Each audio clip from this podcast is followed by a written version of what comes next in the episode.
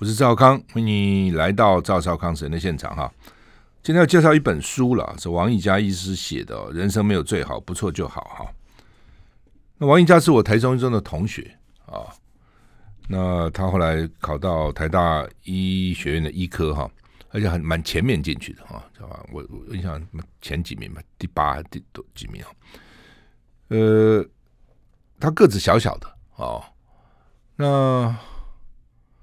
居然以后不当医生，这很少有，因为在那个时候很少有，现在可能还多一点。哦，现在比如说林氏璧医生是台大，他就去做那个旅旅日专家，专门带团到日本去玩啊等等哈，他觉得很高兴哈。现在比较多，因为现在比较多元嘛。在那个时候，说好不容易考进考进了台大医学院医科，也毕业了哦，然后呢，居然哈不去当医生很少。后来我记得他就编杂志啊，有兴趣啊，编什么什么健康杂志啊，等等等等之类的啊，可能服务的人更多了哈。那显显然他对这个文艺啦，哦，对很多的艺术呢是有兴趣的啊，才会才会走这条路了哈。这人各有志嘛哈。呃，自己觉得快乐就好，自己觉得有意义就好。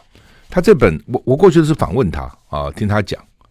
但是呢，呃，这次我想我自己讲啊，因为我特别他这个书哈，所谓人生没有最好，不错就好，是有路出的哈，这个就是一个人生的观点哈。比如人家讲说捡石头对不对？越捡越小，以为会越捡越大，所以你一直想要最好，不容易啊。哦，还好就好了啦，其实也就是这样哈。我想这也是哈，就是慢慢慢慢人生走了相当一段以后呢，回头再看，你会觉得说啊。会有很多的体会嘛，哦，觉得说年轻的时候就要追求最好、最好、最好，后来发觉这个最好不见得是最好的，你以前以为最好的，现在看起来不见得是最好的。另外呢，那是没有止境的追寻呐，哦，所以你就会觉得说，哎，可以就好了，可以就好了，哦，所以他的小标题叫“所谓人所谓的生命意义究竟是什么”。我想，这个对一个医生来讲，他他可能更要去更有感慨了。生命的意义是什么？医生啊，他们了解很多人人人体的现象啊，生命的现象。那那每天救人，减减少人的痛苦，给人家看病，应该会去深究生命的意义究竟是什么？哦，应该会哈。那。他这本书分成好几好几部分哈，呃，从我看啊，从哪里？从他自己所谓心弦回音，就 自己自己问自己吧。比如说，一个乐观的悲观主义者的告白啊，比如就是生命因曲折而美丽啊，快乐是我的义务，也是决心啊，类似这样哈，就是他自己吧，自己内心的对话。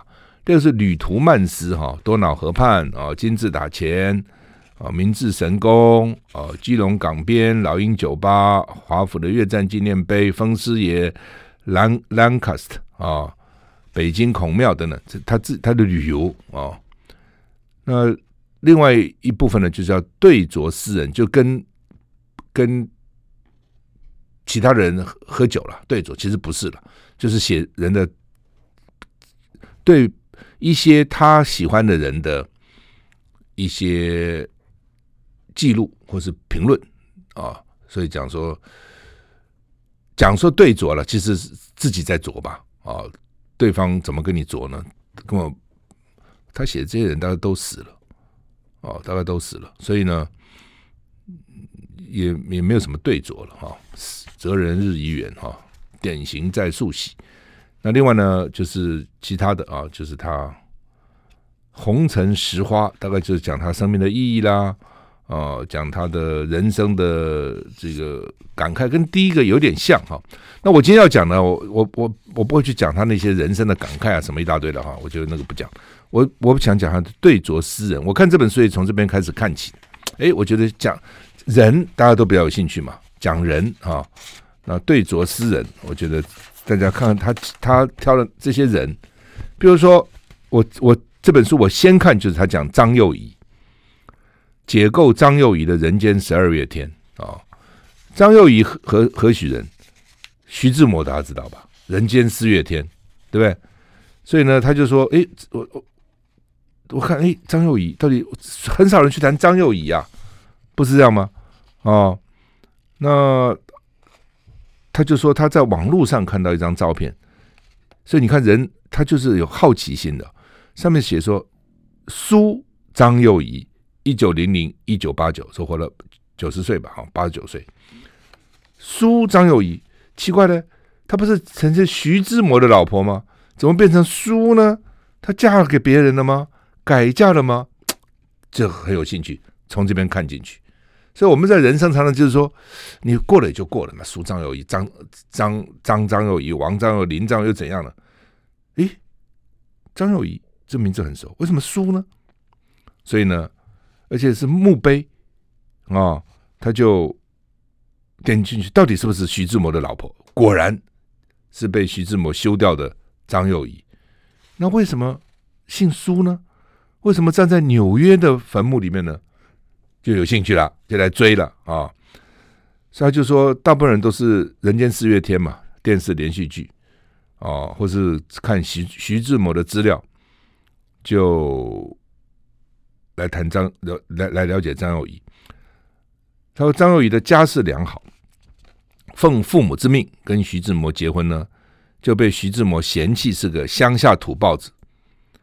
他跟徐志摩生下儿子叫徐基凯，但是呢，徐志摩跟张幼仪呢并没有什么感情。后来在英国的时候，徐志摩为了追求林徽因，就逼迫张幼仪离婚，还堕胎。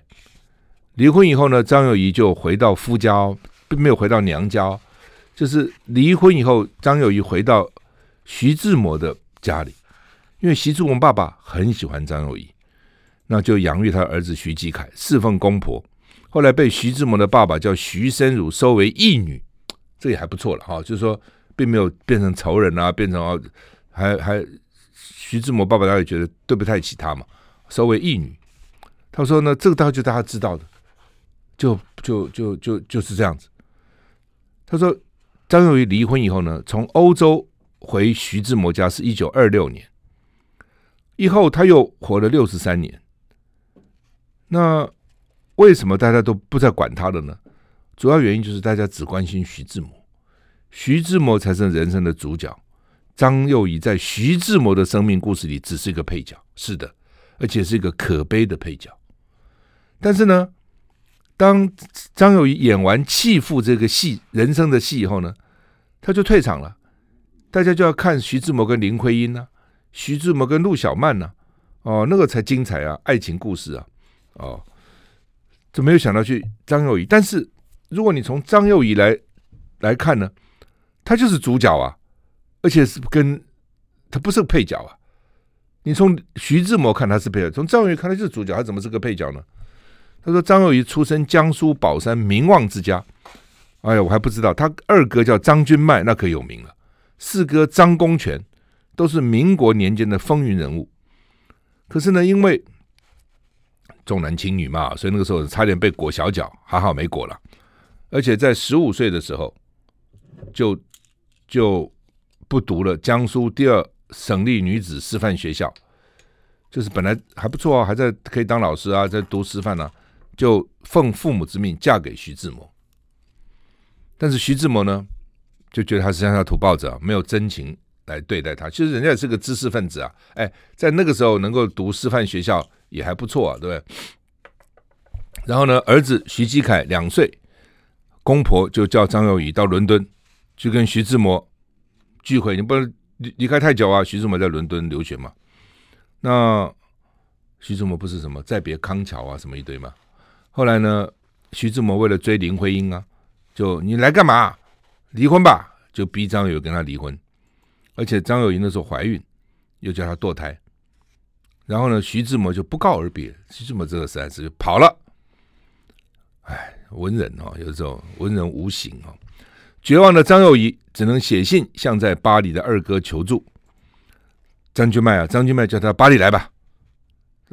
张那个张君迈在巴黎留学嘛，所以他在巴黎待了几个月，又跟了他七弟到柏林，到德国，生下他的第二个儿子 Peter，啊、哦，徐德生，啊、哦，换句话说，那他不叫他堕胎吗？他有没有堕哈？可能没堕啊。在这段期间呢，张幼仪经常想说：“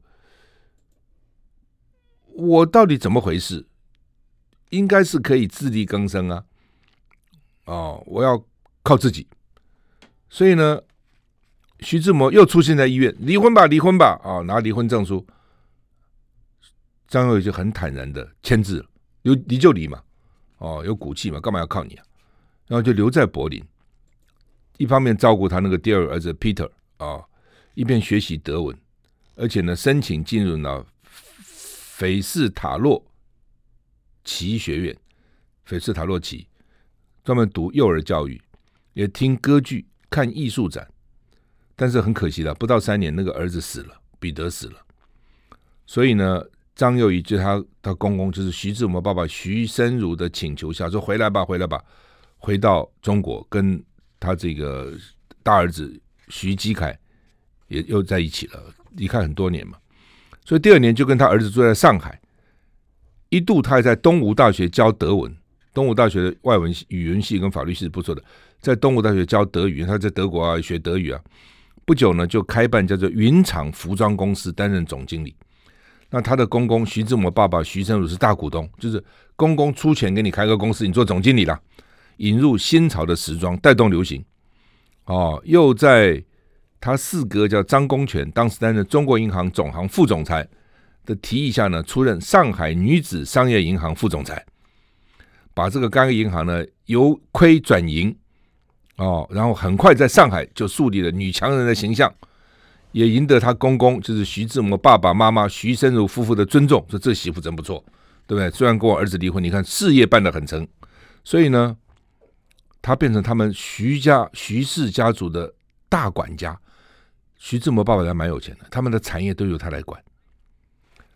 当徐志摩跟陆小曼结婚的时候呢，因为陆小曼很奢侈。为了支付陆小曼奢侈的花费呢，很快的徐志摩把那个分到的家产花光了。徐志摩又来低声下气跟张幼仪说：“你借我点钱吧，给我一点钱吧，来周转。”但张幼仪不念旧恶，慷慨解囊，而且顾全徐志摩的面子说：“这是你爸爸的钱，本来就是你的嘛，这不是我的钱，拿去吧。”啊我们休息一下再回来。I like 103, I like radio。我是赵康，我们继续讲哈。徐志摩后来不是搭飞机失事死了吗？陆小曼崩溃，拒绝去认领遗体，所以这是浪漫的人哈、哦。张幼仪出面，哦，那带着十三岁的儿子徐继凯去认领，有他的八弟，而且呢为徐志摩料理他的后事，哦，还持续接济陆小曼，你看多有宽大心胸，那是你的情敌，还接见他。哦，也不能算情敌了，情敌应该是应该是谁啊？林徽因了哈，陆小曼是之后的嘛。然后呢，后来徐志摩的爸爸妈妈的后事也都是张幼仪办的哦。那徐志摩搭飞机失事，我想大家知道知道这个故事嘛？哈，就是陆小曼生活花费要求很大哦。那徐志摩。这个读书人徐志摩很有才华，大家都知道啊、哦。徐志摩，我认为可能是那一代，我不敢讲最有，但是我喜欢他写的东西，就是才华洋溢了。他教书，他能赚多少钱？但卢小曼花费很厉害啊，很浪，别不能讲了，反正反正就是需求很很多了。所以徐志摩到处兼课，坐飞机赶场，因为名教授嘛，飞机撞山。所以你说怎么讲？哦，好吧，那后来呢？他们的儿子叫徐基凯，高中毕业就读交通交通大学土木系。一九四七年到美国留学，四九年上海被共产党拿去了以后呢，张幼仪就带着小孙子跟孙女呢到香港去躲避。在香港，他就认识了他住在他楼上的苏纪之医师。苏纪之医师也离过婚，而且呢有四个，怎么会有四个？十几岁的儿女，哦，那张幼仪呢？因为小孙子有病，常常上楼去请苏纪之给他看病。哦，那也帮苏医师照顾苏医师的儿女，日久生情。一九五三年，苏纪之鼓起勇气向已经五十三岁的张幼仪求婚。张幼仪说：“这边讲是张幼仪跟徐志摩离婚，有人追求了，甚这点我有点怀疑，甚至还包括罗家伦。罗家伦是首任清大校长，应该做过北大校长，我印象里啊，我要查一下有没有做过北大校长。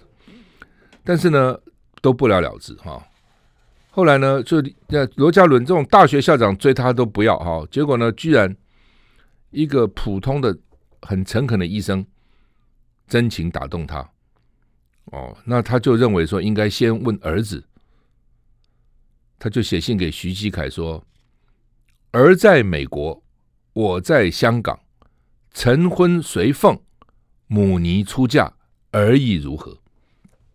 就是我在你在美国，我在香港。早上晚上谁来侍侍奉我呢？说我想要出嫁，你觉得怎么样？好，那么他儿子怎么回复呢？儿子高兴回复：“众母生平，叔嫂欢娱，母之以敬，母心一慰，谁为母事，谁办母事，母如得人，儿请复事。”所以这儿子说，不但呢对替妈妈高兴，而且呢，我希望将来像儿子一样来侍侍奉侍奉。这个爸爸书记之医师啊，所以都是真的是看起来令人蛮感动的了哈。那我我刚刚查了一下，那个罗家伦没有做过北大校长，做清大校长，做清大校长哈。可能是在张幼仪在德国的时候，罗家伦去留德的时候，可能有一段时间，罗家伦想追这个张幼仪啊。那后来他们两个到日本啊，这。这个张幼仪跟苏纪之就很高兴啊，儿子同意了，到日本东京举办婚礼啊。那苏纪之曾经对张幼仪说：“你五十岁以前的人生，我没有来得及参与，现在我想要补上。”这看了也蛮感动哈。所以两人婚后之前的事你也管不了啊，你也也没有，你根本不知道，你也你也不在嘛。所以两人婚后十五年，在苏纪之的期盼下，张幼仪带着他重返英国。张幼仪牵着苏纪之的手，站在四十六年前，他跟徐志摩租的房房子前面呢，恍如隔世，不胜唏嘘，对丈夫说：“我现在真的没办法想象，我曾经那么年轻过啊。”他说：“这这是王毅家作者了。”他说：“他没说没说出口的，也许还是我也曾经那么无知跟无助过吧。”啊。七二年，苏纪之肠癌过世啊，那张幼仪呢就到美国跟徐继凯儿子呢一家人团聚，在美国十七年，哇，那一九八九年他病逝纽约，临终前对在旁边的儿子说，他的墓碑上要刻苏张幼仪四个字啊。好，那么。他说：“哦，张幼仪曾经说过了，后来说哈，他说呃，我要为离婚感谢徐志摩。哦，如果不是离婚，我可能永远都没有办法找到我自己，也没有办法成长。他使我得到解脱，变成另外一个人。哦，所以呢，作者就说他并不是徐志摩永远的弃妇，他有自己辉煌的事业、圆满的爱情、幸福的婚姻跟家庭。所以在他自己的生命里，他才是主角。”徐志摩只是配角啊、哦，那徐志摩也许曾经重要过，但后来已经排挤在周边，真的成为远方一抹淡淡的云彩哈、好，那么我们休息一下再回来。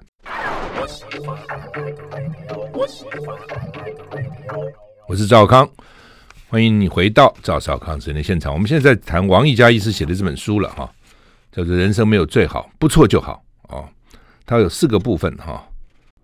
我在讲他谈人物，我觉得他人物写的非常好哈。至于他怎么对人生的感慨啦、生命的意义的追寻呢，让你们自己去看好了哈。柴契尔夫人有一本书叫做《被讨厌的勇气》，是几年前一本畅销书。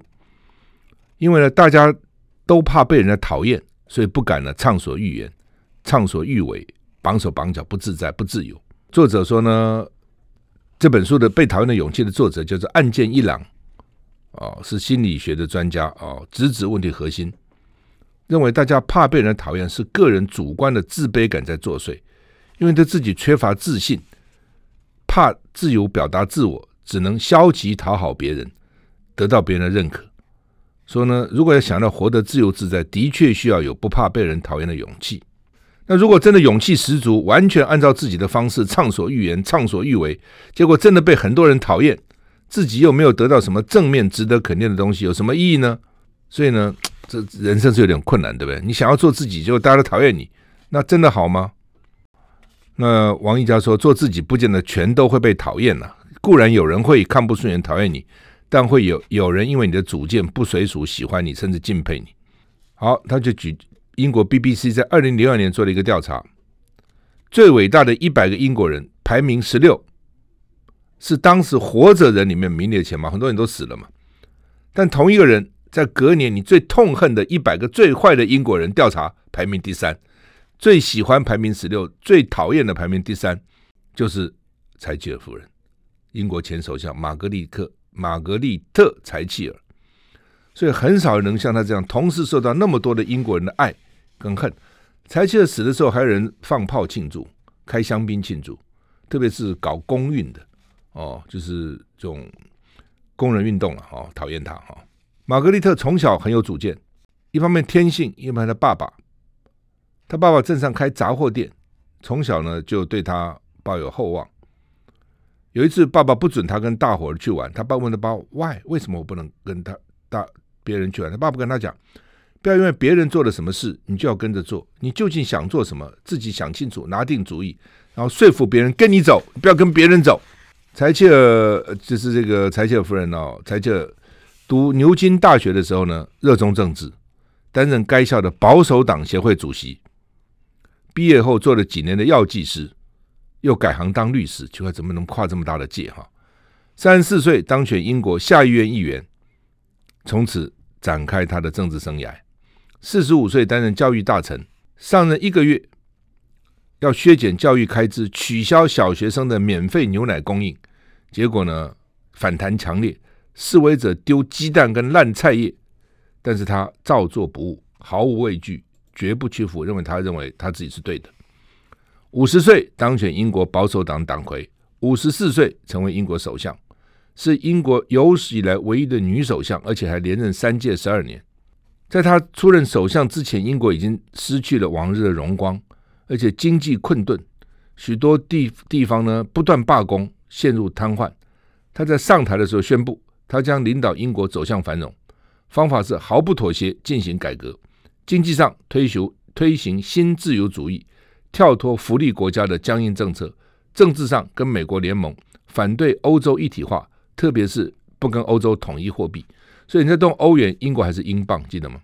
否则的话，现在要脱欧就更困难了。那么钱都一样，怎么脱呢？那当然，有些人受益，有些人受害。每个政策都是这样。所以呢，争议一直跟着他，但他一直记得他爸爸对他的教训教诲：你究竟想做什么？自己拿定主意，然后说服别人跟你走。他就算被讨厌，也不会妥协。他说：如果你的出发点就是讨人喜欢。你就得准备在任何时候，在任何事情上都跟人家妥协，到最后你是一事无成。他说：“啊、这个不少政治家喜欢寻求共识，但是柴契尔就说不是，我不是一个共识政治家，我是一个有信念的政治家。”他甚至在保守党大会上明白说，共识可能是为了迎合对任何事都没有具体看法的人，除非基于对使命的坚定信念，否则不会有伟大的政党。他这种永不妥协的政治作风，赢得“铁娘子”称号。这原来是他担任保守党党魁时候发表抨击苏联的强悍而尖刻的演说后，苏联媒体给他的称谓。想不到他立刻笑纳说：“他们说的没错，英国的确需要一个铁娘子。”他上任一年，经济改革遇到强烈抗争，外界都以为他迫于压力，经济政策会有一百八十度的大转变。没有想到他竟强硬地说。如果你们要转变，就请变。女士，我不转弯。哦，我看这英文怎么讲哈？You turn if you want to. The ladies not for turning. 哦，The ladies not for turning。你们要转，你们转吧。对不起，本姑娘不转弯。担任首相期间，他强韧坚硬，不止对外，譬如下令英国海军舰队做一万两千公里的长征，去夺回被安根阿根廷占领的福克兰群岛。对内跟势力庞大的工会组织缠斗多年，大幅度削减工会的力量。喜欢的人认为他带领英国走出困境，讨厌的人认为他是一个蛮横的独裁者，毁掉了英国的福利制度跟社会和谐。但是不管怎么样了，总要下台一天嘛。在一九九九年，他因为一九九零年，因为反对加入欧盟货币联盟，被他的政治盟友逼宫下台。那基本上，柴契尔夫人是继丘吉尔以后，英国最强有力、争议最多的首相。他说：“如果没有办法引起争议跟批评，就说明我不称职。”注意哦，很多政治人物、很多人其实都很怕引起争议跟批评。最好大家不要不要骂我，你们不一定要讲我好，最好你们不要骂我啊。但是呢，他说，如果我都没有引起争议跟批评，你们都说我好，就表示我不称职，我没有尽我的责任。我怎么会做个政策，你们都同意呢？都没有人骂我呢？因为他知道，如果他想带来改变，一定会带来冲突，让某些人厌恶，让另外一些人赞美。但是呢，他应该不计毁誉，做自己认为对应该做的事。哦，所以呢，这个柴契尔夫人她之所以能够。哦，能够这个在历史上有他一定的定位呢，就是因为这样的个性哈。我们休息一下再回来。I like 103, I like radio。我是赵康，欢迎你回到赵少康生的现场。我们现在介绍王一佳医生这本书了，《人生没有最好，不错就好。所谓生命的意义究竟是什么？》有路出版给他出的哈。是这本书分四个部分，我挑这个人物这一部分哈。傅斯年，傅斯年钟声敲成了绝响哈。前一阵子啊，不是在在吵吗？到底什么要不要拆附中啦？台大学生会推校园转型正义啦，校友就联署要抢救附中啦啊！那这件事情，现在好像也也暂一告告一段落了哈。那不管了哈，他就说这王益家了，说他高中时候呢，从书刊中里面知道傅斯年一些事迹，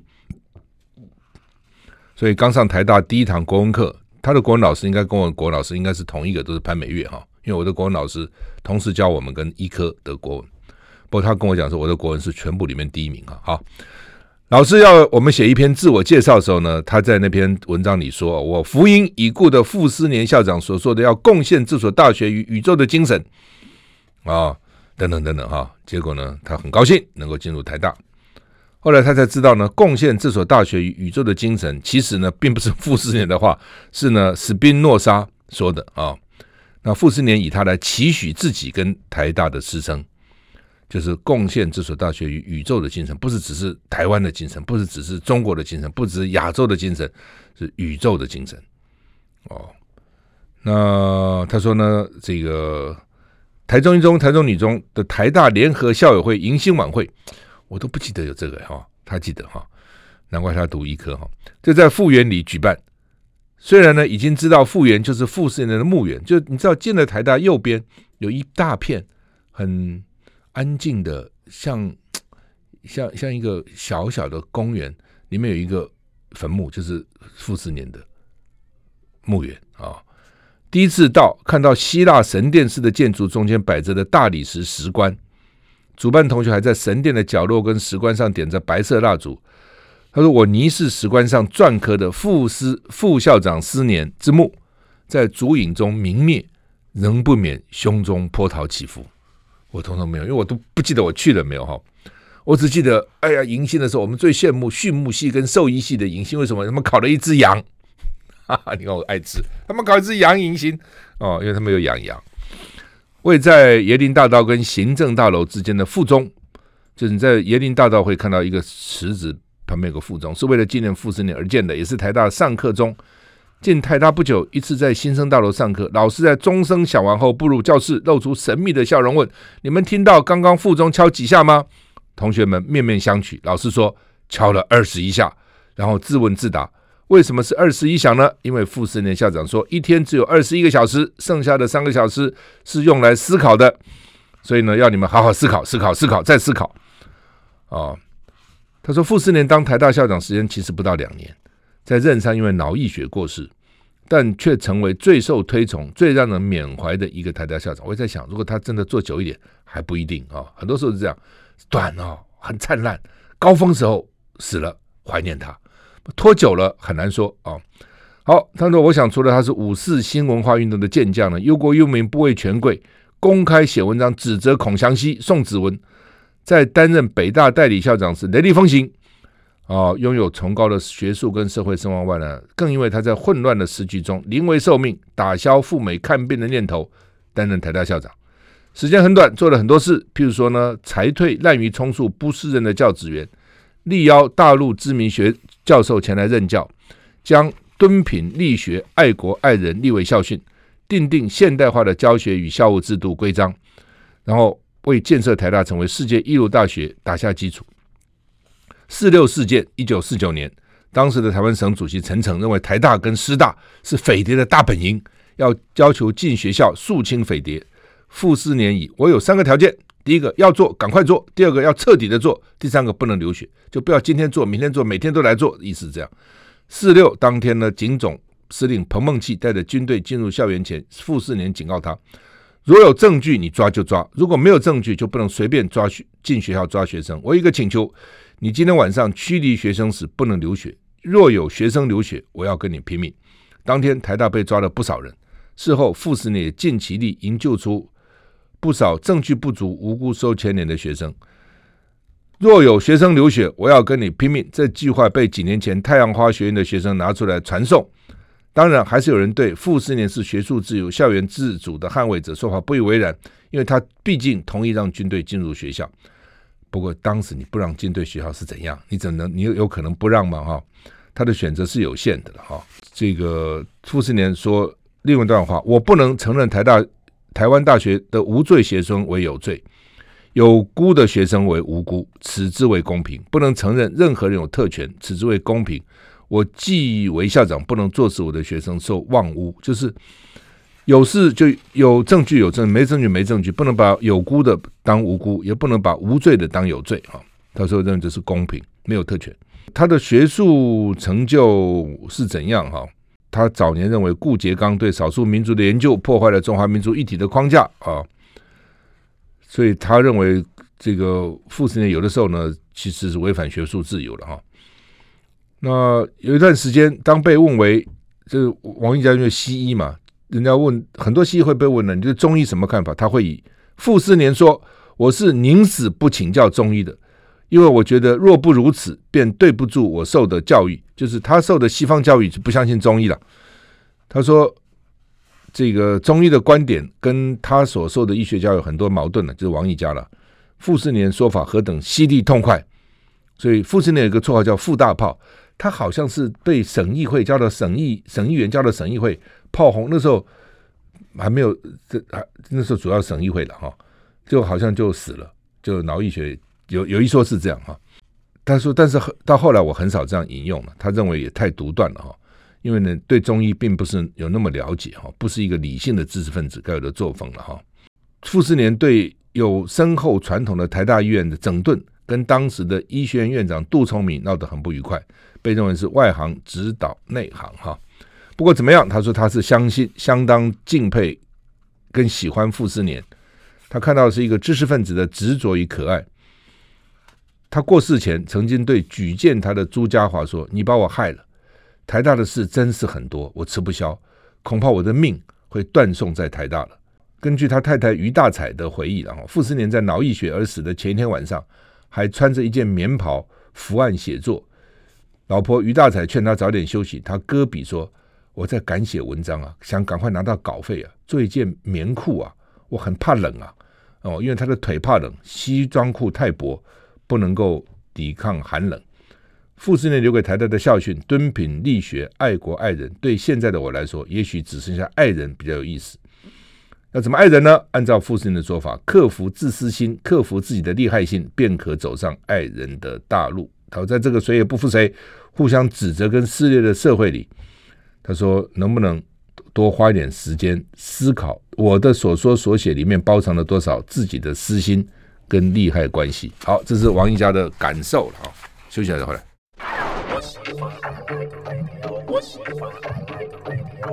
我是赵康，欢迎回到赵少康生的现场。我们现在访问，呃，没有访问了。我们现在讲的是王一家的书哈，人生没有最好，不错就好，有路出版出的。他这本书讲人物讲得不错啊，现在我要讲的吴大猷教我的另一种物理学。吴大猷二三十年前，我当和当时已经退休的中研院院长吴大猷有个同桌吃饭之缘，我没有，我没有跟吴大猷吃过饭，依稀记得谈了不少话。我做晚辈只有聆听的份，已经忘了他说什么，但是呢，对他平易近人、没架子、西装老旧印象深刻。吴大猷有中国物理学之父的称谓，诺贝尔物理奖得主杨振宁、李政道都是他的学生。不过杨振宁，你知道两个处得非常不好，这个谁是主要的写发明的人呢、谁是写出来的？谁排名前面都在争。我也不懂，我觉得你们对不对？谈就是看物理，谈宇宙那么浩瀚，那么伟大，地球那么小，人在地球上那么渺小，看不怎么还要争什么排名？争这个我真的不懂哈，不管了。他说吴大猷丝毫没有国际知名学者的身段，不知道人。刚看到他，恐怕以为他是个不太得志的退休小公务员。我看过一则他的报道，有一次他在大陆参加学术会议，携带的行李呢，竟然已经有行李箱有三十年以上的历史，箱子老旧，连锁都不见了，是用绳子绑起来。到机机场送行的清华大学校长沈君山建议他到香港换个新箱子，他却坚持说不用换了，这个箱子好好的，还可以用了。随行采访的记者开玩笑说，这个箱子配上他的满头白发。还真像个漫画型人物。记者大概认为他这个造型代表了古板守旧，更多人会说他是因为节俭念旧。吴大猷当然买得起新箱子，在花需要花钱也不吝啬。节俭不足以形容他，而他也不是什么旧的都喜欢。与其说是念旧，不如他说他重情，因为这三十多年来这只皮箱陪他走遍世界各地，像个知心老友。人家嫌他老旧，他却怀抱深情，不弃不离。王一家还真会形容啊，一个箱子能够讲成这样，不止皮箱，服饰也是如此。吴大猷虽然有三四套西装，但也都有三四十年的历史。不过还好，他的体型没什么变哈。他曾经说，一件衣服、一条领带、一双皮鞋、一只皮箱，这些东西就像亲友一样，一旦建立起感情，哪有办法说丢就丢？有一次，一个工友不小心压断了陪他多年的一支毛笔，不能用了，他还是把毛笔保存在笔缸里。想到了就拿出来看看摸摸，像哀悼一位老友，他就是这样的重情。就是可能这个笔我到底写过什么情书给谁，或者写的什么学术剧文章给这这写些什么，搞不好了，所以有有回忆吧。对物如此，对人就更不在话下。吴大猷跟阮冠世冠军的冠世界的世哈，阮冠是长达半世纪的夫妻深情，更是物理学界乃至当今社会一段难得的佳话。印象最深刻有三点：第一个，两人是开南大学物理系的同学，吴大猷高三届，吴大猷对秀外慧中的阮冠世一见钟情，两人经常约会。吴大猷并不是那种擅长甜言蜜语的男人，但知道阮冠世患有肺结核以后呢，就悄悄到市场买肉，自己煮了母亲以前母亲以前给他吃的隔水文火炖牛肉汤，送到女生宿舍给阮冠世补身体。第二个，两人联袂赴美深造的时候，原本不同校。阮冠世后来才转到 Michigan 大学来，吴大猷的一份奖学金要给两个人开销，更有阮冠世的医药费，所以呢，他在夜间跟假期都兼了很多工作，无怨无悔。但是阮冠世最后还是住进了疗养院。第三，吴大猷获得博士学位后，先回北大任教，阮冠世等病情稍微好好转再回国，却立刻因为严重感染，又在医院里住了将近一年。吴大猷这时候毅然表明，他要立刻跟阮冠世结婚。当着很多亲友，有妈妈都劝他要三思啊！这个女这这个女朋友生病啊，会拖累你一辈子。阮冠世都劝他不要这样啊，我身体不好啊，要去跟他分手。吴大猷却说：生活中如果没有你，我就不会幸福。对亲友的规劝，他则说：他正处在最需要关照的境地，而结婚是我今生能够照顾他唯一的方式。就是这样的深情跟承诺。他们结婚了，然后在北大、西南联大、美国，再到台湾，直到阮冠世七十一岁辞世。但是呢，这个虽然中间经历九死一生，吴大猷总是以不变的深情照顾着阮冠世，真不简单哈。吴大猷对学生的感情一直被津津乐道，桃李满天下。但是呢，学生感念的不是他教的物理，而是他对他们的关爱跟提携之情。杨振宁在得知自己荣获诺贝尔奖金后，立刻写信给吴大宇。吴大猷，大猷师，值此十分兴奋，也是该深深自我反省的时候。我要向您表示由衷的谢意。吴大猷看重人跟人之间的感情，这跟他说：“我平常很少跟人来往，有时候跟人相处，表面上的客气是顾到了，但是对不必要的人情则不太注意到。我可以说是不热情、不太主动跟人来往的人。他说好像有点矛盾了。其实因为他重情惜情，所以才不会滥情，不随便动情，不会有短暂的热情。一旦建立起感情，就会好好维系。吴大猷他说物理需要理性啊，物理当然需要理性，不是感性。吴大猷以理性对物理学做了不少贡献，更让人敬佩是他的物理情啊。物理是他年轻时代就开始追求，献身一辈子的学问。他对物理抱的深情，就像对爱人一样，海枯石烂，终身无悔。他说：“我们知道这一点，才理解为什么他在临终前呢，还念念不忘交代门生要去找资料，帮他完成他的未竟之业——中国物理学史。”李政道说：“吴大猷老师除了教给他人格涵养外，更重要的是对知识的忠诚。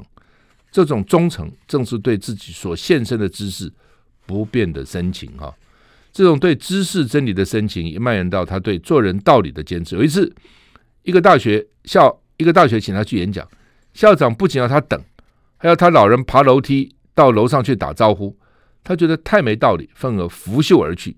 校长打工作揖赔罪的时候，他把校长骂得狗血喷头。这样的不留情面，正表示他是具有真性情的人。他重视的不是一般的人情情面，是对某些信念价值的特殊感。就是你请我来演讲，你基本的礼貌，你是搞什么鬼啊？他以中研院长之尊，在报纸写方块文章，对种种让他看不下去的社会乱象提出批评，多加争辩。他说：“王毅教授，我虽然没有听过吴大猷的课了，但总觉得他已用他的言行，为了让我为我上了一堂让我受尽不用的物理学。这个物理是人间事物的道理的课业。哈，吴大猷之所以让我觉得不同，让人怀念，因为他是一个具有真性情而且重情的人。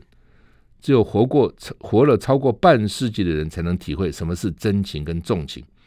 真情不只是对人，还包括对东西、对事情、对知识、对工作、对环境、对社会等等。”过了四五十年，我们对某些人、某些事、某些物依然保有不变的深情，我们才能说自己是个重情的人，也可以说是自己对生命的意义、人生信念怀有无悔深情的人。王一佳的评论写的也不错了啊，他感想写的不错。好，那么这本书啊，叫做《人生没有最好，不错就好》，介绍到此，谢谢。